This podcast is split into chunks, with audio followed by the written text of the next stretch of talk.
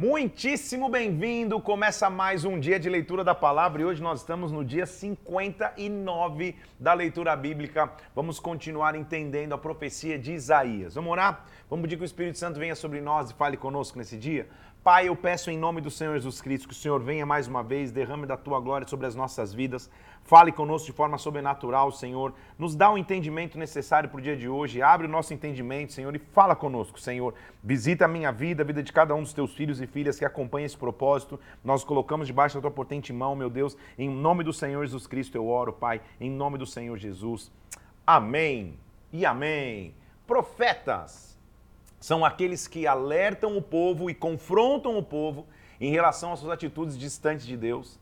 São aqueles que mostram ao povo a consequência que acontecerá por ter ferido a aliança com Deus, mas também oferecem ao povo esperança dentro de um cenário de destruição. Profetas são aqueles capazes de fazer sentenças, então, que óbvio que não são eles que estão que, que proferindo, não, não, não, eles não são a origem nem a raiz, eles só estão sendo os emissários, os, os que entregam a mensagem. Profetas são entregadores de mensagem. Só que ele entrega a mensagem que vier, seja uma mensagem de julgamento, seja uma mensagem de esperança. O genuíno profeta entrega todos os tipos de mensagem. Por isso, ele vai começar nossa leitura hoje no capítulo 22 de Isaías, ele vai começar profetizando contra Jerusalém. O contexto histórico desse texto que nós vamos ler, nós já vimos em 2 Reis capítulo 18, que é quando Senequeribe vai invadir Jerusalém na época do rei Ezequias. Nós vamos é, é, entender que é isso que ele está dizendo aqui, tá? Então, primeiro, sentença contra o Vale da Visão. Começa assim, você fala, o que é Vale da Visão? Era uma maneira que ele está falando de Jerusalém, como dissesse, vocês não têm visão. É, uma, é, uma, é, é, um, é, um, é um nome que ele está dando que não era comum ser chamado, é o nome que Isaías deu. O que, que você tem agora que todo o teu povo sobe aos telhados? Tu, cidades que estava cheia de aclamações, estrepitosa, cidade alegre, os teus mortos não foram mortos à espada, nem morreram na guerra. Ou seja, por que, que vocês estão subindo aos telhados? O que, que está acontecendo? Por que da agitação? Porque todos os teus príncipes fogem a uma. São presos quem se use o arco. Todos os que os teus foram encontrados, foram presos, já estão longe na fuga. Ou seja, vocês foram invadidos. Ele está tendo essa visão do que vai acontecer. Portanto, eu digo: desviai de minha vista, eu vou chorar amargamente. Não insistam por causa da ruína da filha do meu povo. Porque dia de alvoroço, de atropelamento, confusão, este é da parte do Senhor dos Exércitos no Vale da Visão. Um derribar de muros e um clamor que vai até os montes. Ele está vendo uma destruição, uma invasão que aconteceria. Porque Elão tomou a aljava e vem com carros e cavaleiros, e Kir descobre seus escudos. São aliados do inimigo. Ou seja, vocês estão sendo cercados, é isso que ele está vendo. Os teus mais formosos vales se enchem de carros, os cavaleiros se põem às suas ordens. Tirou-se a proteção de Judá, versículo 8. Naquele dia você vai olhar para as armas da casa do bosque, era onde ficavam as armas, tirou-se a proteção de Judá. Notareis as brechas da cidade de Davi, por serem muitas, e vocês vão ajuntar as águas do açude inferior. Contarei as casas de Jerusalém e delas vocês vão derribar para fortalecer muros. Ele está vendo é, é, o, o, o que estaria acontecendo de destruição. Vocês vão fazer reservatório entre muros para as águas, é, é, fazendo um paralelo aqui, é, em 2 Crônicas 32, mostra que Ezequias construiu um túnel para tentar impedir o plano de Senequeribe de envenenar a água de Jerusalém. É isso que eles estão dizendo aqui. Ó. Vocês vão fazer reservatório para águas, vocês estão fazendo obras humanas. Mas, versículo 11, vocês não cogitam olhar para cima, para aquele que suscitou essas calamidades, nem consideram aquele que há muito os formou o Senhor dos exércitos vos convida naquele dia para chorar, prantear, rapar a cabeça e cingir-se de silício. Ou seja, na invasão de Senecaribe, Ezequias, é, uma das, uma das estratégias de guerra que ele disse, disse que faria contra o povo de Israel era envenenar a água de Jerusalém. O que, que Ezequias faz? Ele constrói valas ou túneis para que a água possa ser armazenada.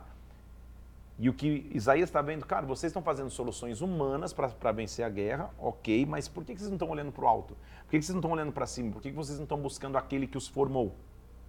Eu estou convidando vocês para prantear, chorar, rapar a cabeça, se cingir de, de silício, se, se, se, se, colocar cinzas, se arrepender. Porém, ao invés de arrependimento, versículo 13, é só gozo e alegria que eu vejo. Matam bois, degolam ovelhas, comem carnes, dizendo: comamos, bebamos, que amanhã morreremos. Ou seja, o inimigo está vindo contra vocês, vocês estão numa festa, ele está indignado com a, o afastamento que Israel estava, ou que Jerusalém estava, nesse caso, Judá, da presença de Deus. E por que isso é importante? A gente conhece a história, a gente já leu a história, a gente, daqui a 59 dias, a gente sabe que em, em momentos de muitas ameaças de guerra, o povo clamou ao Senhor. E o que Isaías está indignado é por que, que agora que a gente está ameaçado de invasão, vocês estão tentando construir proteções naturais, mas não estão clamando a Deus. E estão fazendo festas. O Senhor dos Exércitos, versículo 14, se declara aos meus ouvidos, dizendo: Certamente essa maldade não será perdoada até que vocês morram, diz o Senhor dos Exércitos.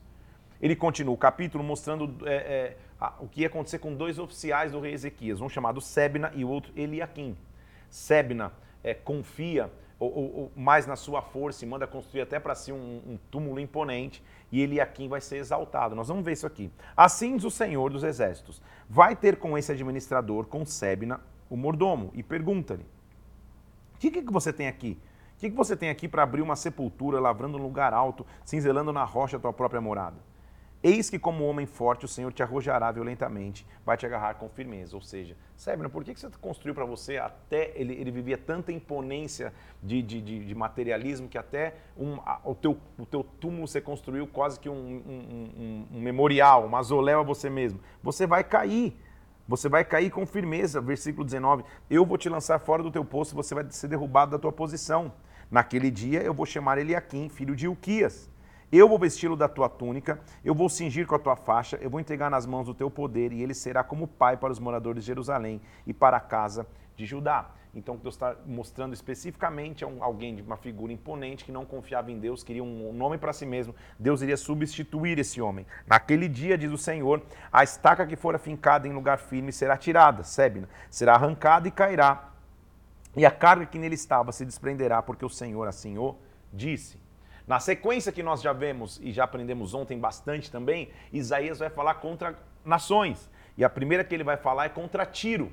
Você lembra que, o, que, o, que Irão, o rei de Tiro, era um, era um parceiro comercial é, é, do povo de Israel e Judá há muito tempo. Lá atrás ele, ele, ele sempre fez parcerias e aqui nós vamos ver que agora eles vão ter sentenças também. Tiro é uma região portuária, uma, é uma região na Fenícia, uma região de portos. E ele está dizendo assim: sentença contra Tiro, versículo 23. Uivai, navios de Tarsis, porque está assolada, a ponto de não haver nela casa alguma, nem tem ancoradouro. Da terra de Chipre isso lhe foi revelado. Calai-vos, moradores do litoral, eh, mercadores enriqueceram, navegando pelo mar. Envergonha-te, ó Sidom. Ele está falando de toda aquela região, porque o Senhor dos Exércitos, versículo 9, formou esse desígnio para denegrir a nobreza da sua beleza e envelhecer os mais nobres da terra. Mais uma vez, o profeta ele é capaz de lançar sentenças, de falar o que ele está vendo, que será o julgamento das nações é, Tiro, é, é, é, então ficaria por um tempo, o Senhor estendeu a mão sobre o mar, turbou os reinos, nunca mais você vai exultar. É, é, versículo 13, a terra dos caldeus, até que povo, que até, povo, até pouco não era povo, ou seja, os babilônios, é, e que a Síria destinara aos sátiros do exército, levantou as suas torres, arrasou os palácios de Tiro e os converteu em ruínas.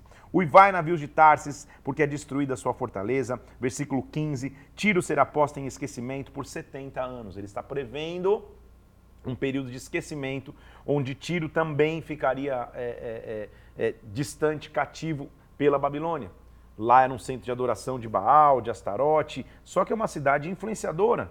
É, por exemplo, na reconstrução, lembra que Tiro, mais uma vez, a região de Tiro manda madeira para reconstruir o templo? Paulo tem registros lá na, na, sua terceira viagem missionária. O próprio Jesus visitou a região de Tiro. Então, é uma cidade, de bastante, é uma cidade, é uma região de bastante importância que agora é, Isaías está vendo o julgamento que ela teria. Eis, versículo 1 do capítulo 24. É, deixa eu ler, perdão, versículo, versículo 17 do capítulo 23. Quando acabarem os 70 anos, o Senhor se lembrará de Tiro, ela tornará o seu salário da sua impureza, se prostituirá com os reinos da terra. Versículo 1: Eis que o Senhor vai devastar e desolar a terra, vai transformar a sua superfície e dispersar os seus moradores. O que suceder ao povo acontecerá ao sacerdote, ao servo como ao seu senhor, à serva como a sua dona. A terra será de todo devastada, totalmente saqueada, porque é o Senhor quem proferiu esta palavra. Deus, a nossa frase de hoje foi: Deus está no comando das nações, Ele está acima de todas as nações, Ele está mostrando que nações se afastaram dele também vão passar por juízo. Ele continua dizendo aqui, ó, versículo 14: O que, que, que, que eu tenho que fazer então? Eles levantam a voz. Vamos ler um pouquinho mais, tá? O que ele está falando de tiro, versículo 8. Vou voltar um pouquinho, tá? Para a gente não ficar perdido na leitura. Cessou o toque dos tamborins, acabou o ruído dos que exultam, descansou a alegria da harpa, acabou a festa sob tiro. Versículo 10: Demolida está a cidade caótica, todas as casas estão fechadas, ninguém já pode entrar. Versículo 14: Eles levantam a voz e cantam com alegria, porque por causa da glória do Senhor exultam desde o mar. Ele está vendo a ruína, mas está vendo também a restauração. Por isso, glorificai ao Senhor no Oriente, nas terras do mar, ao nome do Senhor Deus de Israel, dos confins da terra ouvimos cantar glória ao justos. Então, é, é, é muito interessante que ele vê a destruição e o mesmo profeta que está vendo a destruição está vendo a chance de esperança e a chance de reconstrução. Mais uma vez, ele vai dizendo aqui, ó, é, o que vai acontecer com os transgressores. Capítulo 24, versículo 16. Dos confins da terra ouvimos cantar glória ao justo, mas eu digo, definho, ai de mim, porque os pérfidos estão me tratando perfidamente, os insensatos estão me tratando com insensatez. É, terror, cove, laço vem sobre ti, morador da terra. A terra vai ser toda quebrantada, ela se romperá, violentamente se moverá, vai cambalear. Naquele dia, versículo 21, o Senhor castigará no céu as hostes celestes, os reis da terra, na terra. A lua se envergonhará do sol, vai ser um dia difícil é, é, o Senhor dos Exércitos vai reinar no Monte Sião, em Jerusalém, perante seus anciãos haverá glória. O que ele está descrevendo é quando Deus vem com julgamento. É um dia difícil que tem que nos levar a entender a glória de Deus. Por isso, o capítulo 25 é um clamor, um louvor a Deus pela sua misericórdia divina. Ele diz assim, capítulo 25, versículo 1: Ó Senhor, tu és o meu Deus Exaltar-te-ei a ti e louvarei o teu nome, porque tens feito maravilhas, tens executado os teus conselhos antigos, fiéis e verdadeiros. As maravilhas que ele está dizendo, olha o versículo 2: Porque da cidade fizeste um montão de pedras, da cidade forte uma ruína. A fortaleza dos estranhos já não é a cidade e jamais será reedificada. Ou seja, a gente foi atropelado, mas eu, eu, eu te exalto e eu te louvo. Eu te exalto e eu te louvo. Eu continuo clamando a ti. Ele dizendo assim, ó, aí ele vai dizendo o que aconteceu. Pelo que povos fortes te glorificarão, a cidade das nações opressoras te temerá, porque você foi a fortaleza do pobre, a fortaleza do necessitado na sua angústia. Refúgio contra a tempestade, sombra contra o calor, porque os tiranos batem como uma tempestade contra o muro. Tu abaterás o ímpeto dos estranhos pelo calor da sombra da espessa nuvem. O Senhor dos Exércitos, versículo 6, dará neste monte a todos os povos um banquete Destruirá, versículo 7, neste monte, a coberta que envolve todos os povos e o véu que está pondo sobre as nações. Tragará para sempre a morte, enxugará o Senhor as lágrimas de todos os rostos e tirará da terra a vergonha do seu povo, porque o Senhor falou. Todo profeta é, é, é, é, é profundo na sua análise. E por isso que ao ler a profecia, às vezes você fica um pouco é, é, confuso, por assim dizer, perdido, por assim dizer, porque você está lendo e daqui a pouco ele está falando desse momento, daqui a pouco ele está vendo coisa lá na frente. Ele está falando, está vendo aqui tiro sendo, né? Estou fechando o olho fingindo o profeta. Está vendo aqui tiro sendo atropelado, Jerusalém sendo atropelado. Daqui a pouco ele fala, opa, mais.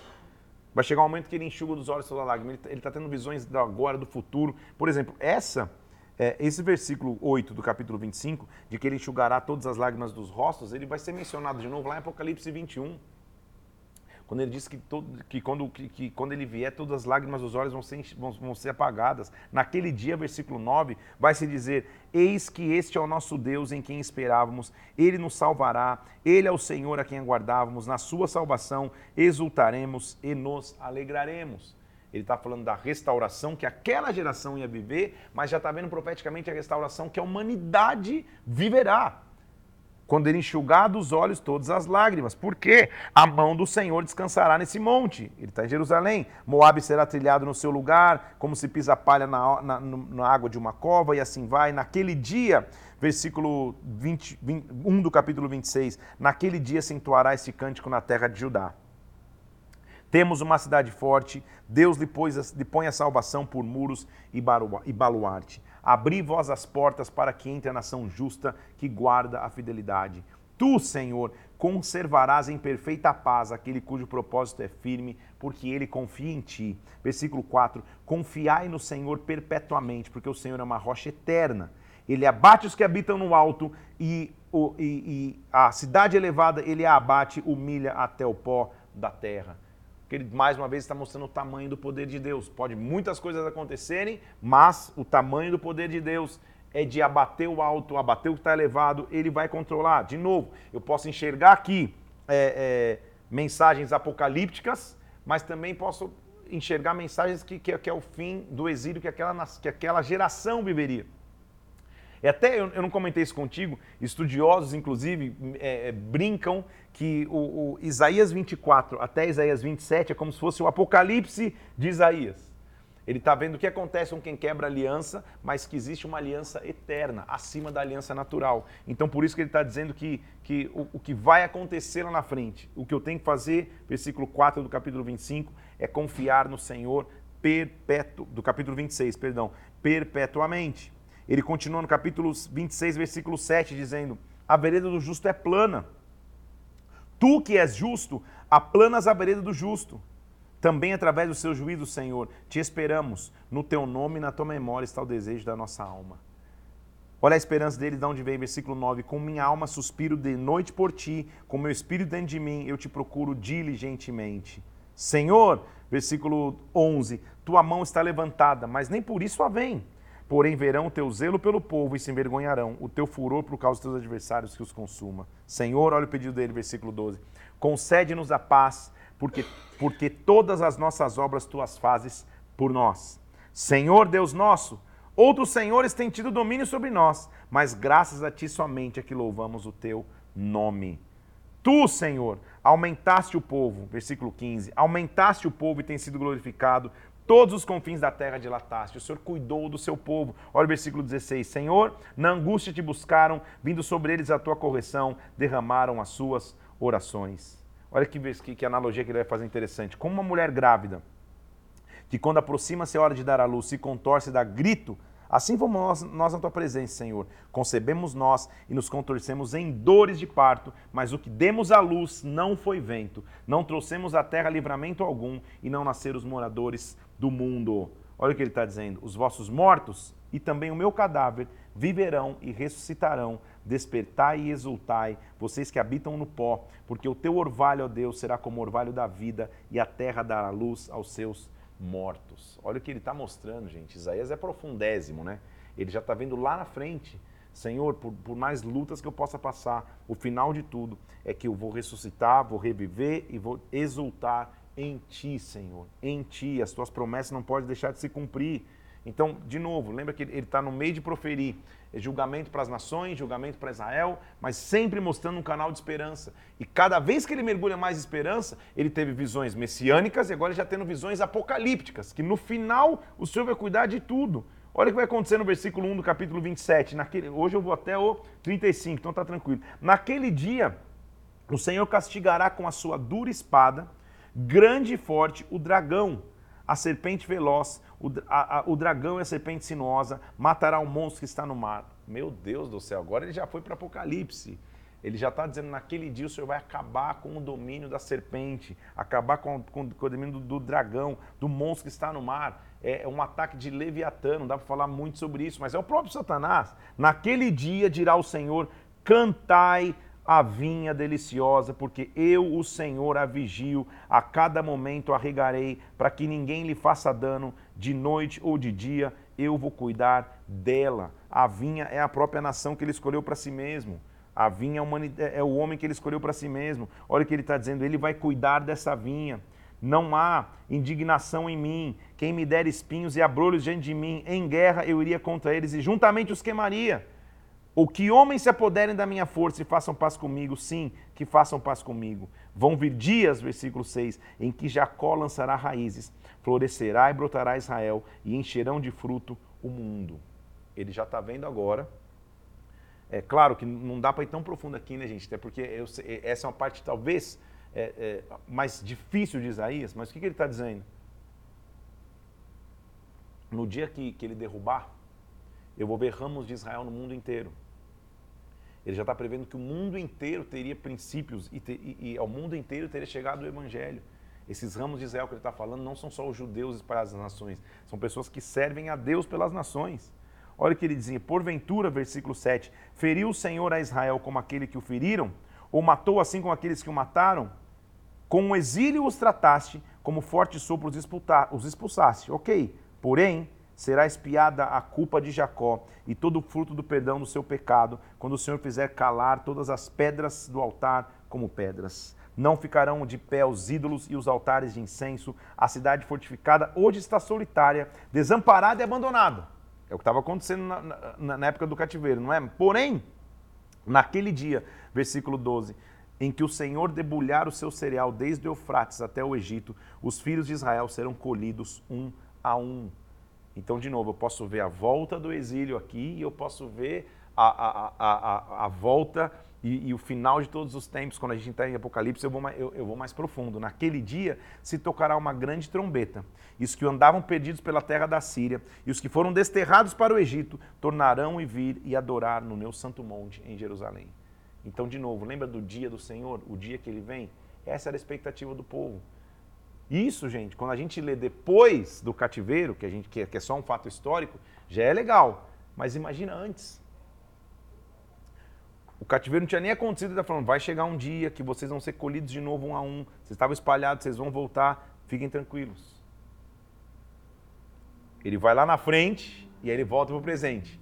Ele está assim, né? Daqui a pouco ele volta. Ok, mas ai da soberba, versículo 28. Versículo 1 do capítulo 28. Ai da soberba coroa dos bêbados de Efraim e da flor caduca da sua gloriosa formosura, ou seja, ai da sua soberba, vocês que estão é, é, bêbados, embriagados em Israel, vocês que deveriam ter formosura, mas é uma flor que não tem formosura nenhuma, que está sobre a parte alta do vale fertilíssimo dos vencidos do vinho. Olha como é, é Isaías é top em dar nomes. Ele já chamou a, a Jerusalém de Vale da Visão, agora está dizendo: vocês são vale dos vencidos pelo vinho, vocês estão sendo embriagados, porque o Senhor tem como certo homem valente e poderoso, como uma queda de saraiva, como uma horda de destruição, como uma tempestade de águas, isso vai vir sobre vocês. Por quê? A soberba, versículo 3, coroa dos bêbados de Efraim será pisada aos pés. Então, de novo, lembra que o profeta ele confronta cara a cara o pecado? Ele está dizendo: ai de vocês, vocês estão embriagados aí por Efraim, vocês estão embriagados aí por Israel. Vocês são uma flor que não tem formosura nenhuma, como uma queda de tempestade vai ser a queda de vocês. Naquele dia, versículo 5, o Senhor dos Exércitos será coroa de glória e o formoso diadema para os restantes do seu povo. Ele vai ser o espírito da justiça para aquele que se assenta para julgar, para fazer recuar o assalto contra suas portas. Confronto, esperança. Confronto, esperança. Essa é a tônica do profeta Isaías. Confronto, mas opção de esperança. Confronto mais uma vez, olha o versículo 7. Olha, mas olha estes que, camba, que cambaleiam por causa do vinho, não podem ficar de pé por causa da bebida forte. Sacerdote e profeta cambaleiam por causa da bebida forte, são vencidos pelo vinho, não colocam, não podem mais ficar de pé, erram na visão, tropeçam no juízo. Lembrem-se, vou voltar a trazer o contexto a você, que eu já te falei, o cenário em Judá e Israel era totalmente é, é, depravado de imoralidades, de bebedices, de, de, ausência total da aliança com Deus. Então, ele está profetizando nesse cenário, ele está dizendo, cara, olha, olha de vocês, olha vocês aí, sacerdotes, profetas, embriagados. Todas as mesas, versículo 8, estão cheias de vômito, não há lugar sem imundície. A quem, pois, se ensinaria o conhecimento? A quem se daria entender o que ouviu? Acaso aos desmamados, aos que foram afastados dos seios maternos? Ou seja, quem vai aprender o que eu tenho para ensinar? Por quê? É preceito sobre preceito, preceito e mais preceito, regra sobre regra, regra e mais regra, um pouco ali, um pouco ali. Então, meu Deus, você lê esse texto o que ele está dizendo? Vocês só estão no blá blá blá. É regra em cima de regra, teoria em cima de teoria, mas tá, na verdade todo mundo embriagado. Então, lábios gaguejantes e por língua estranha falará o Senhor a este povo. E ele diz: Este é o descanso Dai descanso ao cansado, este é o refrigério, mas não quiseram ouvir. Eu quis ser o refrigério de vocês, eu quis ser o cuidado de vocês, vocês não querem me ouvir. Então, assim a palavra do Senhor, a palavra do Senhor então vai dizer: é regra sobre regra, é preceito sobre preceito. Caiam para trás e se quebrantem e sejam presos. Vocês estão cheios de regrinha, cheios de ver na teoria, cheios de colocar peso de regra sobre o povo, mas vocês estão embriagados? Então, deixa eu falar para vocês. Agora é a minha regra, agora são os meus preceitos. Versículo 14: Escutem a palavra do Senhor, homens escarnecedores que dominam sobre o povo que está em Jerusalém. Porque vocês dizem, ah, fizemos aliança com a morte, com, com além fizemos acordo. Quando passar o dilúvio, não vai chegar sobre nós, porque o nosso refúgio nós temos a mentira. Não, não, não, assim diz o Senhor. Eis que eu assentei em Sião uma pedra, pedra já provada, pedra, pedra preciosa, angular, solidamente assentada. Aquele que não crer, foge. Farei do juízo a regra da justiça. O prumo sairá e varrerá o refúgio da mentira. As águas arrastarão o esconderijo que, que Isaías está dizendo? Vocês podem continuar na bebedice de vocês, podem continuar dançando regras ao léu igual vocês estão fazendo. Tem uma pedra em Sião. E para mim a pedra, é, é, é, é, como que eu posso resumir isso? Como eu posso tentar definir isso? Ou você cai sobre ela, você se prostra sobre ela, ou ela vai cair sobre você. Ou você se curva a presença dele, ou ele vai ter que te esmagar para que você volte à presença dele. É o que ele está falando com Israel aqui, com Jerusalém, com Judá. Ó, oh, vocês estão bêbados, vocês estão colocando regras sem preceitos. Tem uma pedra. A pedra está solidamente sentada. Quem crê nela, não foge. Se você se mantiver na pedra, na presença dele, então o juízo e a regra da sua justiça vai, vai varrer a mentira. A vossa aliança, se você se, se curvar para a pedra, versículo 18, com a morte será anulada. O vosso acordo com a lei não subsistirá, e quando o dilúvio de açoite passar, você vai ser esmagado por ele. Pensa você que você pode comandar, vai passar o dilúvio, você vai ser esmagado. Então, todas as vezes que passar, vos arrebatará, porque passará manhã após manhã, todos os dias, e será puro terror a notícia. Se você não se curva a ele, porque a cama será tão curta que ninguém poderá estender sobre ela, e o cobertor tão estreito que ninguém vai poder se cobrir com ele. Hoje vocês estão aí achando que, que, que, o meu juízo não pode chegar, mas quando ele chegar, não vai ter refúgio, não vai ter descanso, não vai ter abrigo, isso que ele está dizendo. Então, o que, que eu peço a vocês? Agora, pois, versículo 22, não mais escarneçais, para que os vossos grilhões não se façam mais fortes, porque o Senhor dos Exércitos disse: Eu ouvi falar de uma destruição, já está determinada sobre a terra. O cativeiro, nós sabemos, seria inevitável. Mas o que o profeta está fazendo? Ele está dando a chance do maior número de pessoas se arrepender. Caia você sobre a pedra, se curve sobre a pedra, não deixe que ela que caia sobre ti. Inclina os meus ouvidos, ouvi a minha voz, atenda ao meu discurso. Porventura lavra todo dia o lavrador para semear, ou todo dia suca a terra e a esterrou, ou seja, ele, ele não prepara a terra para plantar? porventura, quando ele já tem nivelado a superfície, não espalha o endo, não semeia a semente, não lança nele o trigo, pois o seu Deus assim o instrui devidamente e o ensina. Ou seja, o, que analogia ele está fazendo? O lavrador não abre a terra para depois plantar, ou ele lavra a terra e esquece da terra aberta. Vocês estão parando no meio do caminho, vocês não estão finalizando aquilo que vocês têm de aliança com Deus. Acaso ele não esmiuça o cereal? Não, o lavrador sempre o está debulhando nem sempre está fazendo passar por cima dele a roda do carro e seus cavalos. Também isso procede do Senhor dos Exércitos. Ele é maravilhoso em conselho e grande em sabedoria. O lavrador sabe exatamente os tempos, isso que ele está dizendo, para plantar, para semear, para colher. Ele tem diligência naquilo que ele faz. Ele está fazendo uma analogia com, que, com, aquilo que as pessoas trabalhavam na época para dizer, cara, vocês estão igual um lavrador que abre a terra e, e para o trabalho no meio do caminho, que não conclui o que vocês têm que fazer. Vocês assim estão com Deus. Então, olha o que vai acontecer com Jerusalém e os seus inimigos. Ai da lareira de Deus. Cidade lareira que Davi assentou seu arraial. Lareira de Deus é, é, é, é um símbolo de local de sacrifício, de local de entrega. Inclusive, a lareira pode significar leão de Deus ou local de oferta queimada. Ai da cidade que deveria ser como um leão. Ai da cidade que deveria ser local de adoração e de ofertas. Ai de vocês, acrescentem ano a ano, deixe as festas que completam seu ciclo. Porque eu porei a lareira de Deus e ela estará em aperto, versículo 2. Haverá pranto e lamentação, ela será para mim verdadeira lareira de Deus. De novo, é, Isaías é cheio de joguinhos de palavras, né? Você viu que ele já chamou de cidade de visão, é, vale dos vencidos pelo vinho. Agora ele está chamando a cidade de lareira de Deus. No original, lareira de Deus poderia significar leão ou local de queimar a oferta. Ele está fazendo um jogo irônico com as palavras. Vocês estão achando que vocês são um leão e uma, e uma lareira? Na verdade, vocês vão virar lareira mesmo, que eu vou queimar vocês. Vocês vão ser para mim verdadeira lareira de Deus. Acamparei ao redor de vocês, vou cercar de vocês com baluartes, vou levantar tranqueiras contra ti, vocês vão ser cercados. Será lançada por terra, do chão falarás, e do pó sairá folgada a tua fala. Como um cochiche a tua fala sobe desde o pó. A multidão dos teus inimigos será como pó miúdo, a multidão dos tiranos como palha que voa. Isso vai acontecer de repente, num instante.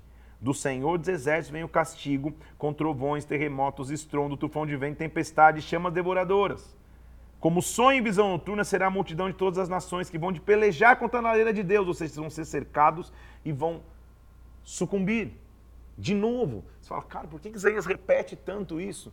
Porque, gente, o chamado de um profeta, muitas vezes ele parece ineficaz. Parece que ele está lançando palavras ao vento. Mas o que, que ele está dizendo? Cara, se pelo menos um me ouvir, talvez seja um na multidão dizendo, gente, vamos arrepender. Lembra do cenário de contexto histórico que está acontecendo. A nação está tá com adorando Baal, está com imagens de escultura, levantou ídolos nos altos, tem sacrifício de pessoas, tem moralidade sexual, tem de tudo. A nação que deveria ter aliança com Deus está completamente distante de Deus. E ele está falando: se arrependam, se arrependam, vocês que, se, que deveriam se chamar de leão, de lareira de Deus, de local de adoração, se arrependam, porque eu vou vir. Então, a, a sentença é para que o povo acorde. E, infelizmente, ele diz assim: estatelai-vos, fiquem estatelados, versículo 9. Cegai-vos, permaneçam cegos, vocês estão bêbados, mas não de vinho vocês estão cambaleando, mas não é de bebida forte. Por quê? O Senhor derramou sobre vós o espírito de profundo sono, fechou, fechou vossos olhos, que são os profetas, vendou a vossa cabeça, que são os videntes. A visão já não tem mais, toda a visão já, já vos tornou como as palavras de um livro selado, que ninguém sabe ler. Lê isso, eu te peço, responde, não, está selado, ou seja, vocês estão cegos. O Senhor permitiu a cegueira de vocês. Vocês não estão enxergando a realidade que vocês estão vivendo. Então, quando a gente olha, o profeta ele está clamando, desesperado, por sua geração. Ele diz: é como se a palavra da profecia toda estivesse num livro fechado que ninguém sabe abrir, ninguém sabe ler. Quando alguém abre, diz: não, não sei ler. O Senhor disse, versículo 13: Visto que esse povo se aproxima de mim com a sua boca e com seus lábios me honra, mas seu coração está longe de mim, o seu temor para comigo consiste só em mandamentos de homens que maquinalmente aprenderam. Então o povo está vivendo na teoria e não na prática.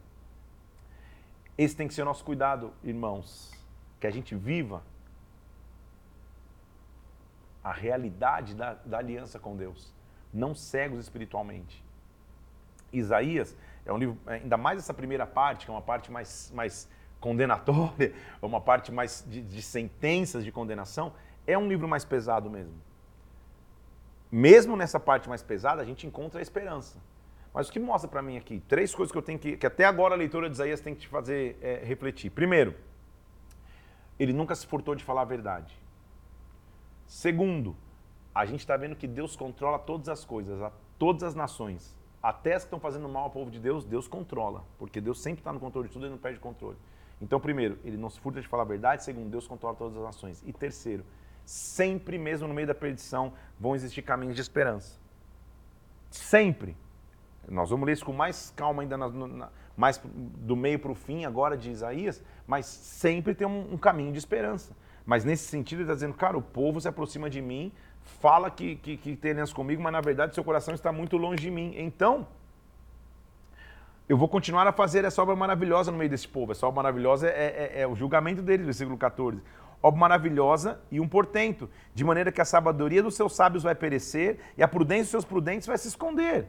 Ai dos que se escondem profundamente o seu propósito do Senhor. As suas próprias obras fazem as escuras. E quem nos vê, quem nos conhece? Ai daquele que acha que está fazendo coisas escondidas. Que perversidade a vossa.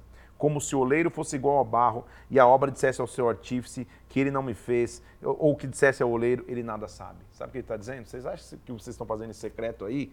Deus está falando para os sacerdotes, os profetas, para a nação. Você acha que vocês fazem secreto? Eu não sei. É como se o vaso quisesse ensinar o oleiro que o fez. É como se, se, se, se o artífice quisesse, é, é, perdão, se a obra quisesse falar para o artífice que é maior do que ela. Eu sou o criador de tudo, eu sei que vocês estão vivendo, é isso que ele está falando. Eu conheço a realidade, mas glórias a Deus, aleluia. Ele diz no versículo 17: Porventura, dentro em pouco não se converterá o Líbano em pomar, e o pomar não será tido por bosque? Vai florescer. Naquele dia, os surdos ouvirão as palavras do livro, os cegos livres já da escuridão e das trevas as verão. Os mansos vão ter regozijo, regozijo no Senhor, os pobres entre os homens se alegrarão no Santo de Israel, porque o tirano vai ser reduzido a nada e o escarnecedor já não, já não existe. Portanto, diz acerca da casa de Jacó o Senhor, versículo 22, que remiu Abraão: Jacó já não será envergonhado, não mais se empalidecerá o seu rosto.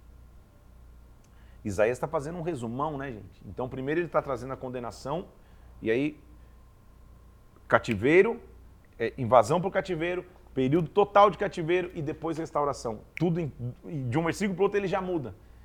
Por quê? Porque ele, o profeta ele dá o raio-x e dá o sinal de esperança. Ele dá o raio-x e mostra, Deus não perdeu o controle.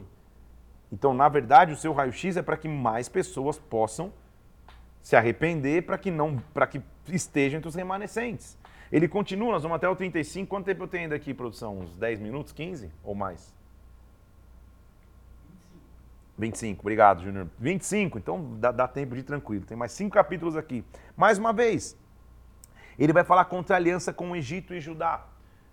Você lembra historicamente, nós já lemos isso. Isso, se eu não me engano, é, é, a, a, gente leu no livro de Reis, se eu não me engano, é, Reis não Crônicas, que quando a Assíria vinha contra ou foi atacar Judá, Judá achou que seria bom fazer uma aliança com o Egito e preferiu confiar no Egito do que confiar em Deus. Ele diz assim versículo 1, ai dos filhos, do capítulo 30, ai dos filhos rebeldes, diz o Senhor, que executam planos que não procedem de mim, que fazem aliança sem a minha aprovação para acrescentarem sobre o seu pecado. Ou seja, eles fizeram alianças para se proteger contra a Síria, foram buscar proteção no Egito. Você lembra disso? Aí ele continua dizendo assim: que descem ao Egito sem me consultar, buscam refúgio em Faraó e abrigo no Egito. Mas o refúgio de Faraó se tornará em vergonha, o abrigo na sombra do Egito em confusão. Versículo 5: Todos se envergonharão de um povo que nada se valerá, não servirá nem de ajuda nem de proveito, será vergonha e opróbrio. Vai, escreve uma tabuinha, ele diz, escreve num livro, registra o que eu estou colocando aqui. Porque, versículo 9, este povo é rebelde, filhos mentirosos, filhos que não querem ouvir a lei do Senhor.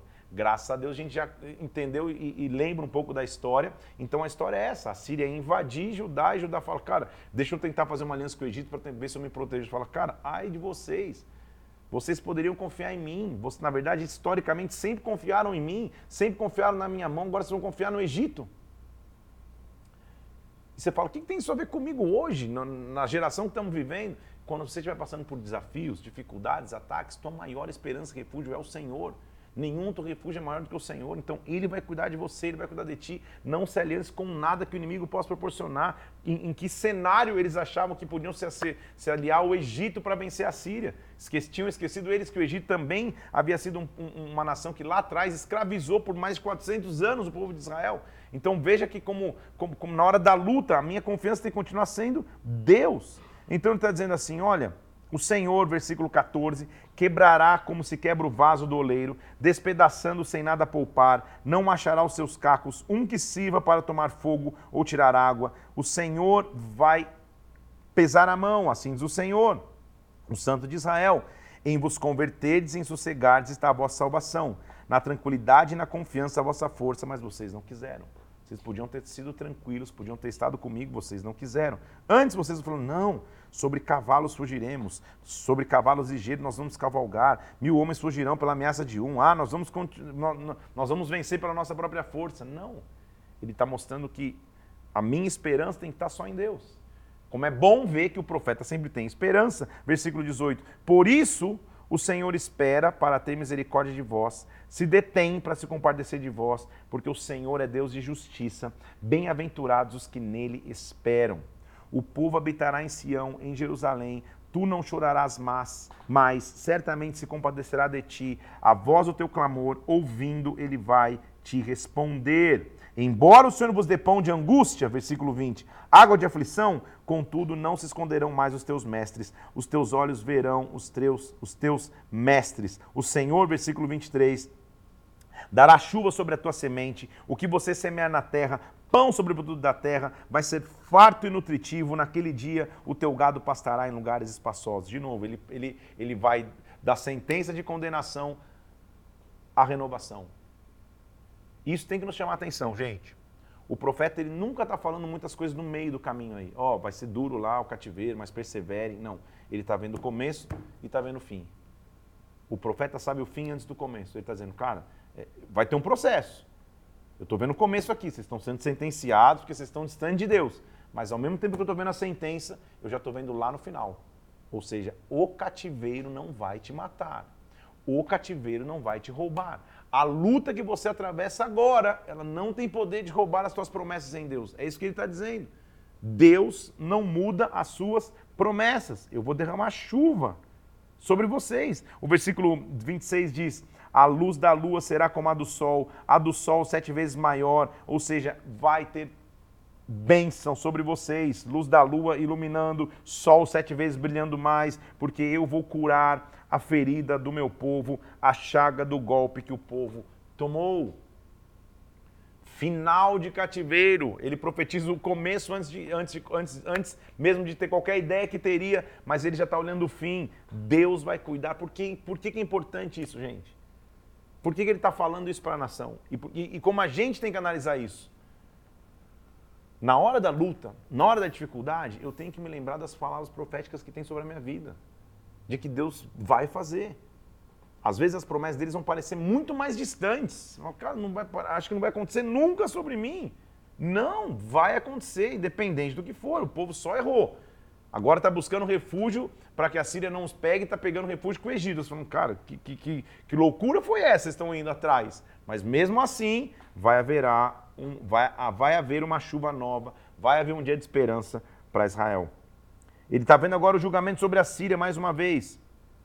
Olha o nome do Senhor que vem de longe, ardendo na sua ira, sua respiração é forte, ele está vindo. Um cântico vai vir sobre nós, versículo 29, uma alegria de coração ao Senhor, rocha de Israel. Ele vai acabar com a Síria.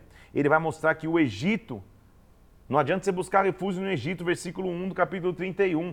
Ai daqueles que descem ao Egito em busca de socorro, que confiam em cavalos, que confiam em carros, são muitos, confiam em cavaleiros, dizendo que são muito fortes, mas não atentam para o Santo de Israel, não buscam ao Senhor. Os egípcios, versículo 3, são homens, eles não são deuses. Os cavalos são carne, eles não têm espírito.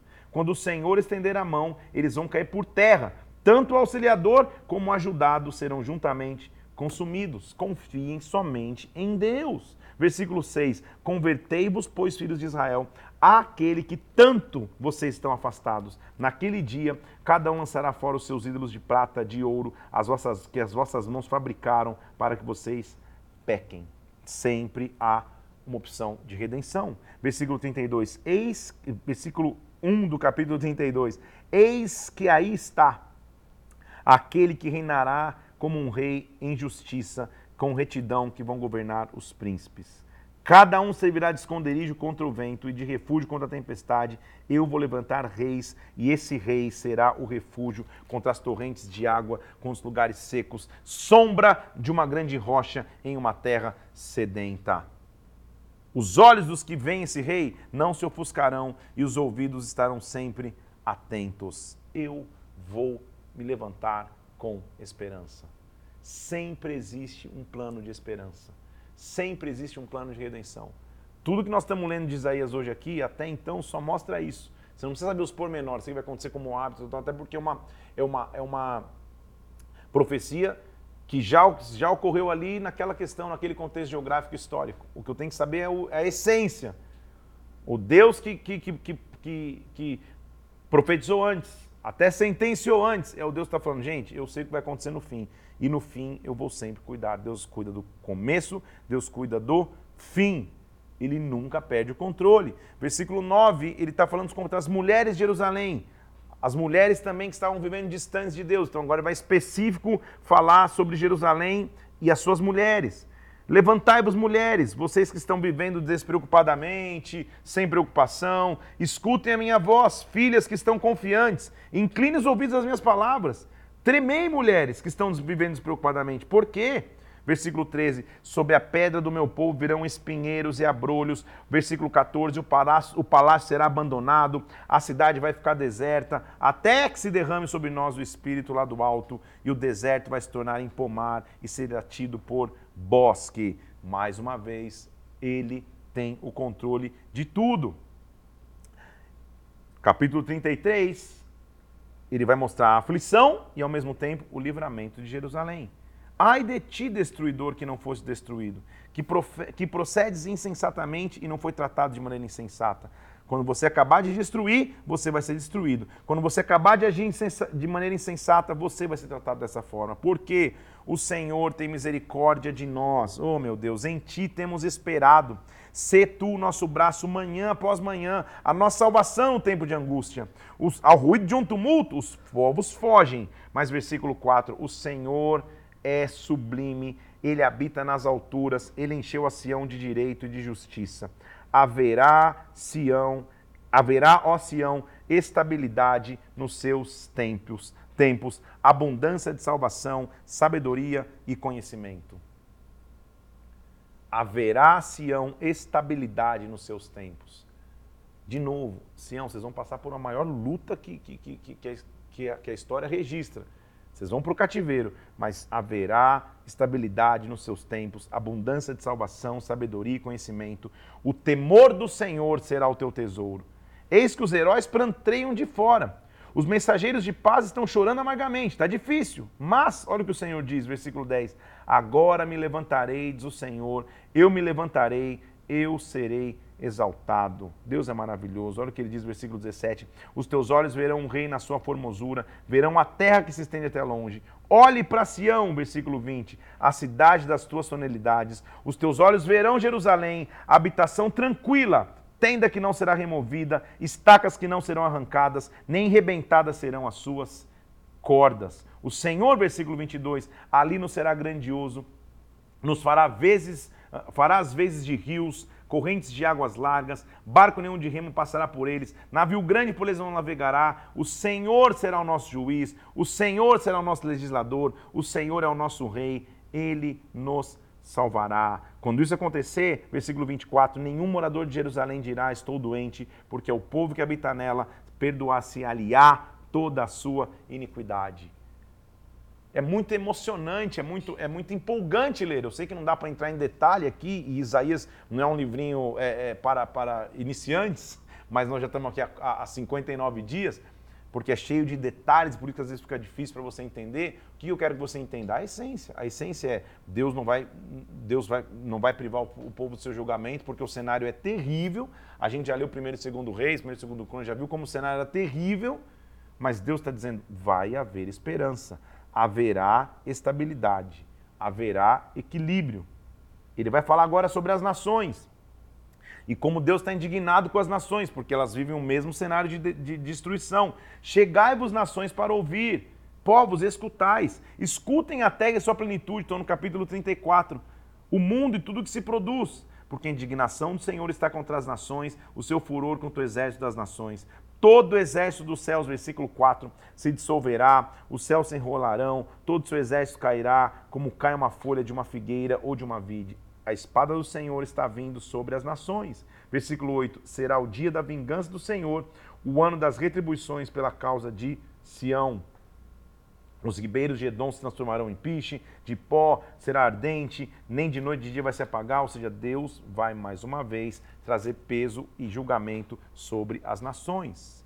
Já não haverá nobres para proclamarem o rei, os seus príncipes já não existirão, nos palácios vão crescer espinhos, urtigas. Leiam o que vai acontecer, mas o mais importante é que num cenário de total destruição, nossa leitura vai terminar hoje aqui, o deserto e a terra se alegrarão, o ermo exultará e florescerá como o narciso.